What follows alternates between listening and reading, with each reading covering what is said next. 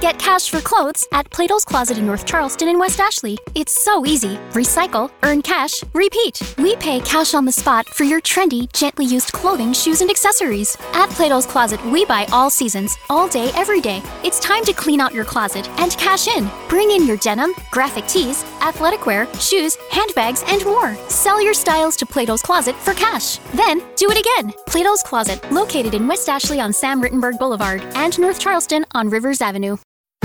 Fargo, the new virtual assistant from Wells Fargo, makes banking faster and easier. Like this. Fargo, what's my checking account routing number? And this. Fargo, uh, turn off my debit card. And this. Fargo, what did I spend on groceries last month? And that's just the beginning. Do you Fargo? You can in the Wells Fargo mobile app. Learn more at wellsfargo.com slash get Fargo. Terms and conditions apply. Your mobile carrier's availability and message and data rates may apply. Wells Fargo Bank and a member FDIC.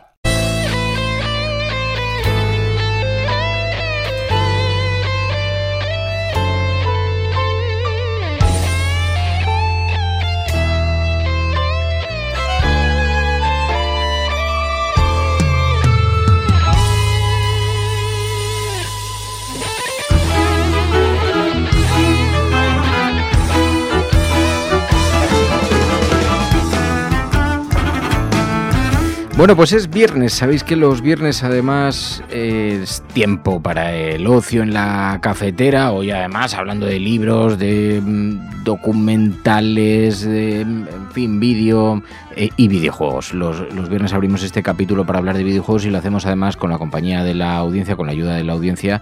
Y hoy con Dani Hernández que es profesor de FP de imagen y sonido, es un experto en audio, en sonido. Dani Hernández, muy buenos días. Hola, muy buenos días, Fernando, ¿qué tal? Te agradezco mucho que nos, que nos hagas este viaje porque es verdad, el sonido es el que te da contexto, lo hacen las películas, lo hacen la radio, y, pero ¿por qué tiene algo también de interesante en los videojuegos, Dani? Bueno, porque no solo te da contexto, o sea, te da mucha más información. Eh, digamos que en películas, eh, en radio, tú Fernando lo sabes bien, el sonido juega un papel muy importante. estamos sobre todo, bueno, sobre todo, bueno, más o menos acostumbrados a, saber un poco del papel del sonido en películas, en series y demás. Eh, pero es que en videojuegos, pues también juega un papel muy importante, no solamente el dar contexto y el dar una ambientación, sino también tiene muchas funciones, ¿no? O sea, por ejemplo, puede servir, pues, eh, para informar, ¿de acuerdo? O sea, eh, todo lo que ocurre fuera de planos, si no es por el sonido, muchas veces no nos enteramos. En, muchos juegos, si estás jugando, por ejemplo, un shooter o alguna cosa de estas, eh, más vale que te pongan los auriculares para saber de dónde te vienen determinado tipo de, amenazas, porque si no, igual, pues no, no, te enteras, ¿no? Hay muchas similitudes con el lenguaje cinematográfico, ¿no? Eh, cinematográfico, ¿no? Con las películas. Claro, claro, porque digamos que las funciones, al final un videojuego no deja de ser un audiovisual. Lo que pasa que es un audiovisual interactivo. Entonces, bueno, pues igual que en el cine, pues el sonido pues puede servir pues para alertar, puede servir para ambientar, como decías tú, puede servir pues como, bueno, para, para, para inducir emociones porque, bueno, al final es un poco eso. Eso, bueno, tú, por ejemplo, en la cafetera juegas mucho con eso y con, digamos, la, elección que haces de, banda sonora musical, juegas mucho a, tener una imagen sonora coherente con la filosofía del programa, ¿no? Pues todo esto se puede hacer también en, en videojuegos y también bueno, pues también se puede contar una historia y, ¿por qué no? Pues también mejorar la experiencia estética. Pero en videojuegos, digamos que tenemos un extra, ¿no? Tenemos un añadido, tenemos una cosita que no tenemos en, otros audiovisuales o en otros formatos y es, y es que hay un canal de retorno. Tú estás viendo una película o una serie y, si, te, si, es, si el sonido o si la película eh, te, te induce una emoción, pues bueno, pues muy bien, tú tienes tu emoción y te asustas o te, o te emocionas en el sofá o te echas a llorar, pero, pero ya está. Pero sin embargo, en el videojuego, eh, esa, esa emoción, esa sensación que te transmite el sonido puede hacer que tú hagas algo de respuesta, que tú eh, manipules un personaje o que lleves a cabo una acción, ¿vale? Entonces hay, hay una interactividad y eso, eh, eso hace mucho más divertido todo, todo el tema de, diseño sonoro porque digamos que la, manipulación que se puede hacer a través del medio tiene un efecto inmediato. Claro, es que eso es alucinante porque en efecto eh, tiene repercusión, repercusión sobre las propias acciones de los, de los jugadores y eh, es parte de mm, eh, acciones diferentes en el, en el juego. Creo que has traído ejemplos y todo de cosas que se pueden hacer, ¿no? Claro, por ejemplo, un ejemplo que yo creo que conoceremos todos, a ver si, no sé si oís esto. Sí, sí, un teclado de piano. Claro, por ejemplo, una, una, acción inmediata que, tiene el sonido en, en, un videojuego sería la de, la de recompensa, ¿no? Eso es un poco las dos notas de la moneda del Super Mario. Eso, si te suena esto, te está diciendo, vas bien, eso que acabas de coger es bueno. Sigue coleccionando este tipo de cosas, ¿no? Es un, es un intervalo ascendente, suena agradable, suena bien, ¿no? Sin embargo, si oyes algo más parecido a, por ejemplo, vamos a poner así. Ay, ahí ya chirría. Claro. Ah, claro, el, tipo de intervalo es mucho más corto. Allí hay algo que te está diciendo, eh, por aquí no, esto, esto está mal. Evidentemente, todo esto tiene, eh, tiene también un refuerzo visual y funciona también de otras maneras, ¿no? No solamente, no solamente es el sonido, pero digamos que el sonido muchas veces te da esa información eh, pues de recompensa castigo, ¿no?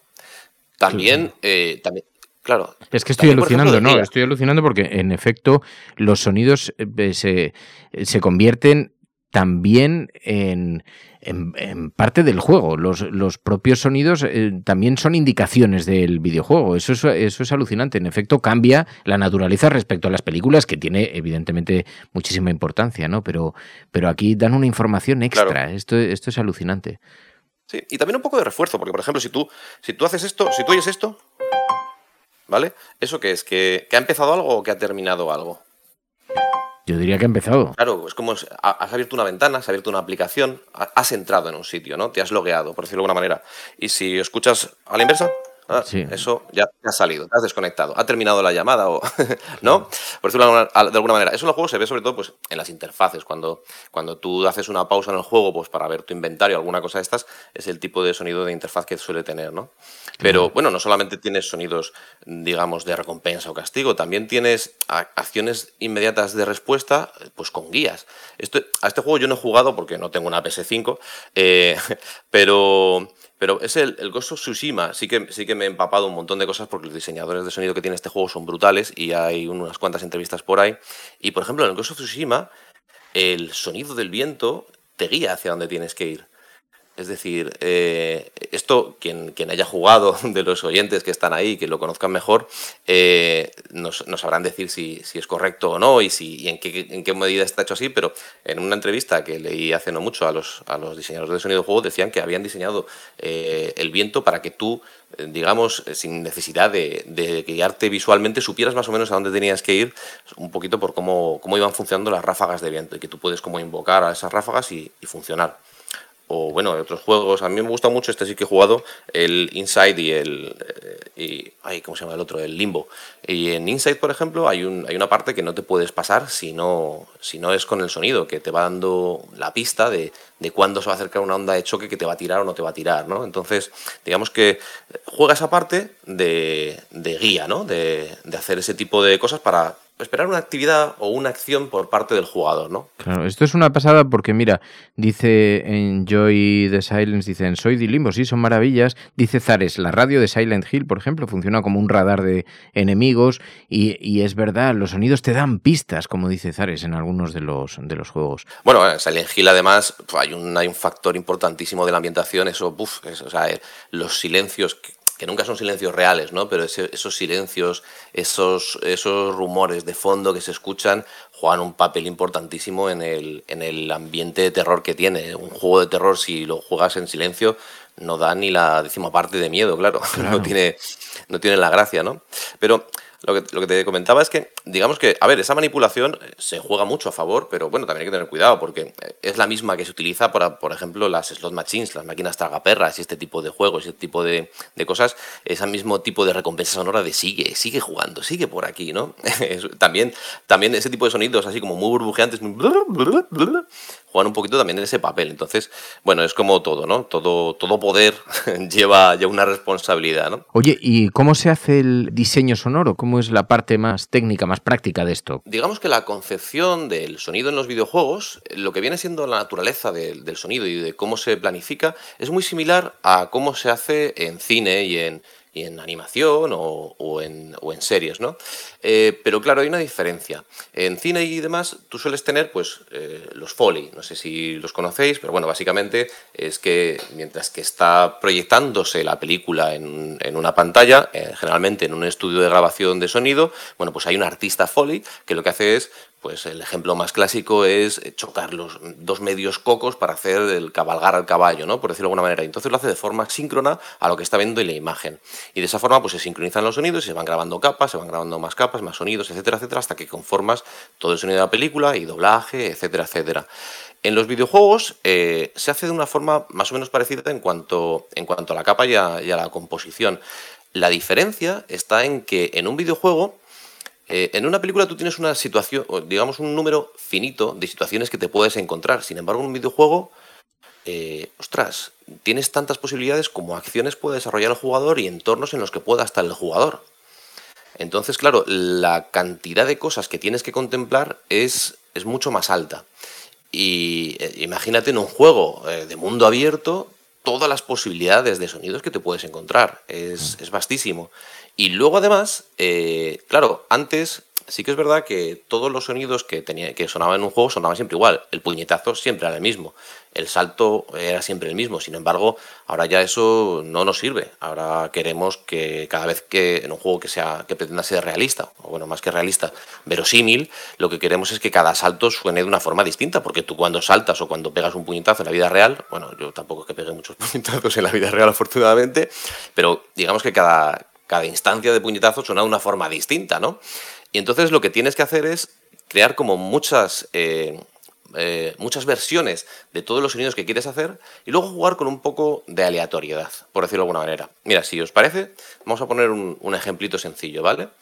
Eh, mirad, por ejemplo, esto es un sonido de choque, ¿no? Es un sonido pensado pues, para un jueguín que hice yo para, los alumnos. En el, era un jueguito de karting, un circuito de carreras donde pues, tenían que andar corriendo con el coche, ¿no? Entonces el coche pues, llega un momento en que se choca. Entonces se choca y suena el sonido de choque, ¿no?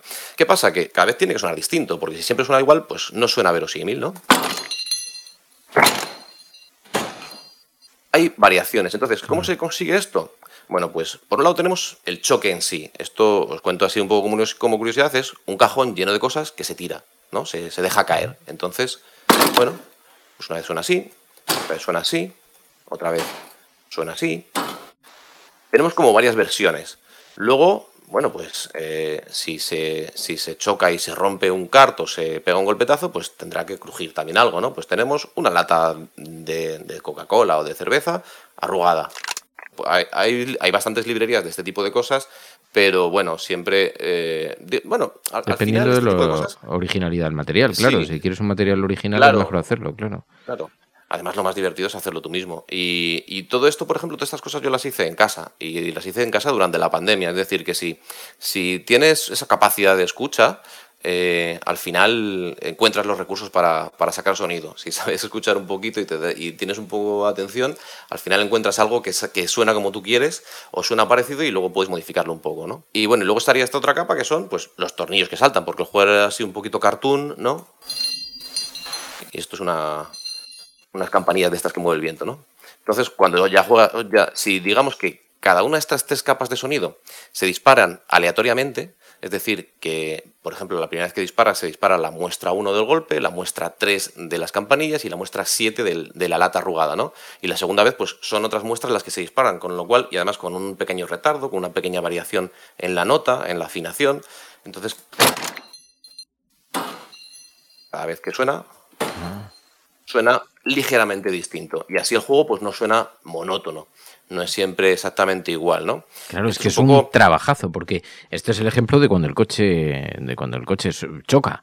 Pero el coche tiene que estar en marcha, tiene que arrancar, tiene que moverse, o, vamos, de un choque o de una pero la complejidad, la cantidad de sonidos que requiere un videojuego, que requieren tantas escenas y más, como decías, en los mundos abiertos, es extraordinaria. A ver, yo pongo este ejemplo pues porque, bueno, a ver, esto es un jueguito muy sencillito, es un, eh, es un jueguito de karting que te puedes descargar de Unity para jugar y para hacer pruebas y yo lo que hice fue cacharrearlo pues para ponerles un poco el reto al, a los alumnos, ¿no? Pero al final sí, al final eh, un juego de mundo abierto, pues imagínate la cantidad de sonido que tienes que grabar, ¿no? O no, porque claro, eh, el, sonido y el diseño sonoro ha evolucionado mucho en los últimos años y, digamos que sí que ha habido una época, primero digamos que estaban los, 8 bits, ¿no? Entonces todo funcionaba pues como los dibujos animados al principio. Todos los sonidos y todos los efectos sonoros eran como con instrumentos musicales o con líneas musicales, ¿no? Un salto, un choque, un, un, puñetazo, eran siempre pues sonidos programados por un chip pequeñito que tenían las, las computadoras o las, o las videoconsolas que iban lanzando esos sonidos. Luego ya empieza a haber un poco más de memoria y empiezan a almacenar sonidos pues en WAV o comprimidos o lo que sea. Pero claro, cuando tú tienes un sonido, un juego muy grande, muy grande, o tienes una capacidad brutal de, almacenamiento de sonido, o, bueno, igual el jefe de, de, desarrollo del juego te dice que, bueno, que no te flipes mucho, porque ya bastante, ya bastante pesa el juego solamente con la parte gráfica, ¿no? Entonces, bueno, antes era muy complicado y se jugaban con estas cosas que, pues, que te enseño ahora y digamos mucho, en vez de tener 200.000 muestras, lo que tenías era a lo mejor 7 muestras de cada capa y luego jugar con aleatoriedad, ¿no? Y como son muestras chiquititas, es viable. Pero cada vez más eh, se está desarrollando el tema de, la síntesis. Hay un sintetizador que, han sacado recientemente que se llama Faceplant, que es, es potentísimo. Eh, un sintetizador bueno, para quien no lo sepa, es un cacharro que no necesita un archivo de audio, sino que simplemente pues, a, partir de una forma de onda y de muchas modificaciones y muchas interferencias entre diferentes tipos de ondas y procesado y efectos y demás, eh, consigue generar un sonido. Claro, ese sintetizador es lo que todos estamos eh, acostumbrados a escuchar pues, en un disco de Mike Oldfield, pues, en un piano, así como colchones, o, o digamos en instrumentos musicales. Pero es que los sintetizadores que hay ahora son capaces de hacer esto, por ejemplo. O sea, lo que os voy a poner ahora está hecho íntegramente con un sintetizador, ¿vale? Esto es un, rollo jungla.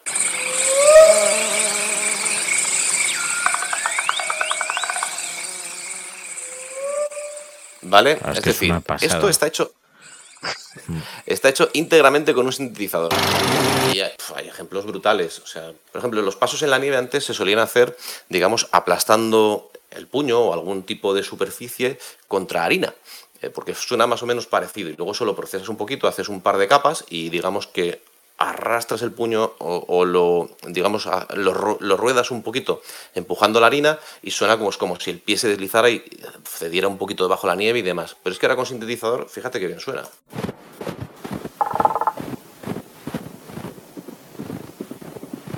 Brutal. Es que es, es que es, como escuchar pasos en la nieve.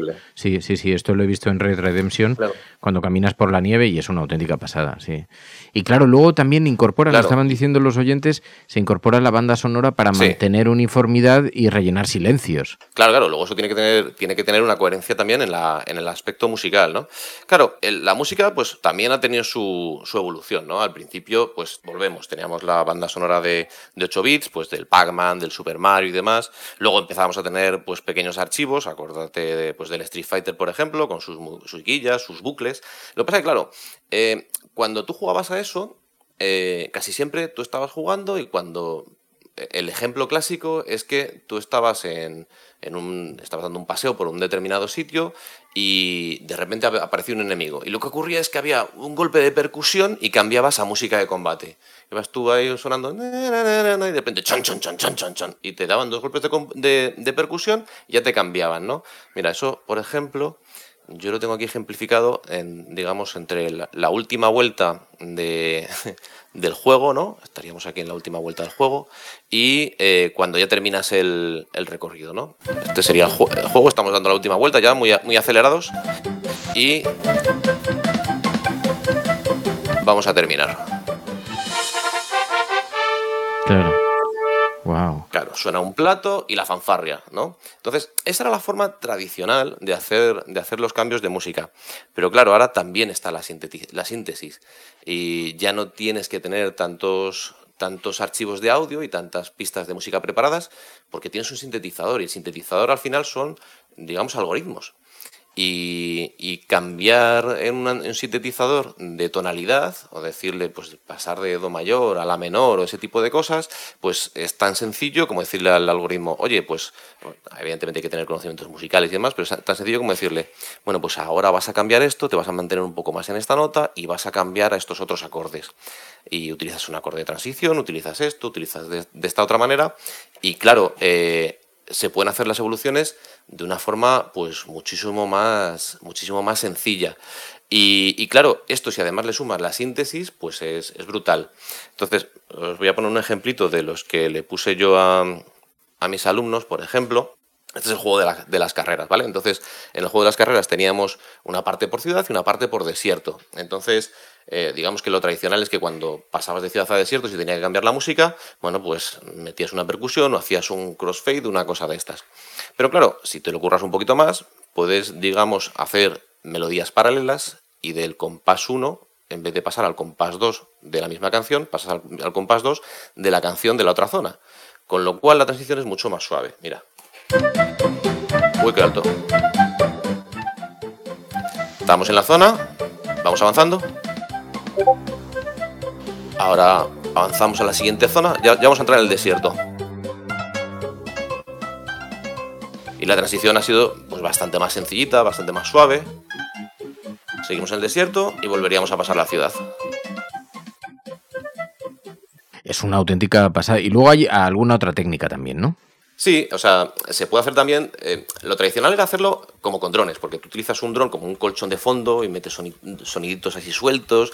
y digamos que Así quedaba todo bastante disimulado y quedaba todo bastante bien y no, no, no daba mucho problema, ¿no? Pero hubo uno, hace, hace no mucho, un juego que se llama Ape Out, que encontró una forma muy ingeniosa de hacer todo esto, y es a través de la percusión, la percusión de jazz. Y además free jazz, que como que el free jazz te permite hacer muchas cosas y, te permite, eh, digamos, bueno, pues ser más libre, por eso se llama free jazz, ¿no? Y lo que hicieron era, os lo pongo ya un poquito así de fondo, Claro, el juego tú estás jugando, eres un mono que se ha escapado de una jaula y tienes que ir pegando golpetazos y tienes que ir empujando y tienes que ir haciendo ese tipo de cosas. Entonces, en función de lo que vaya ocurriendo, si tienes más acción, la percusión es más rápida, suena más, o si te escondes, eh, se, atenúa un poquito. Si tienes una zona donde no hay muchos guardias de seguridad, baja, baja mucho y solo solamente tienes el ritmo básico de caja y charles. Es decir, lo hicieron de una forma muy ingeniosa, con unos recursos muy limitados y, además, y todo procedural. Es decir, todo se va generando automáticamente, como una especie de IA, ahora que está tan de moda todo esto supone muchísimo trabajo, muchísimos equipos coordinados, porque los sonidos se convierten también en parte de las acciones de los juegos, de contextualizan, en fin, tiene una importancia extraordinaria. Pues Dani Hernández, gracias, de corazón, muchísimas gracias. Hasta luego, muchas gracias.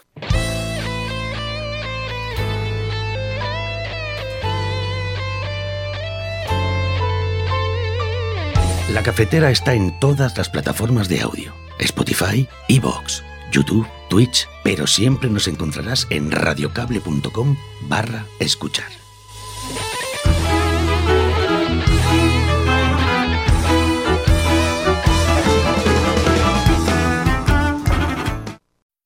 Fargo, the new virtual assistant from Wells Fargo, makes banking faster and easier.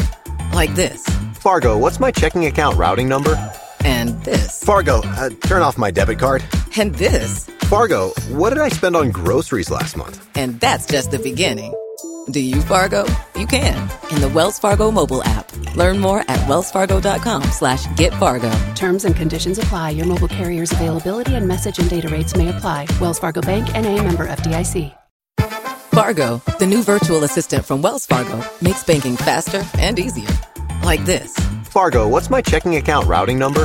And this. Fargo, uh, turn off my debit card. And this. Fargo, what did I spend on groceries last month? And that's just the beginning.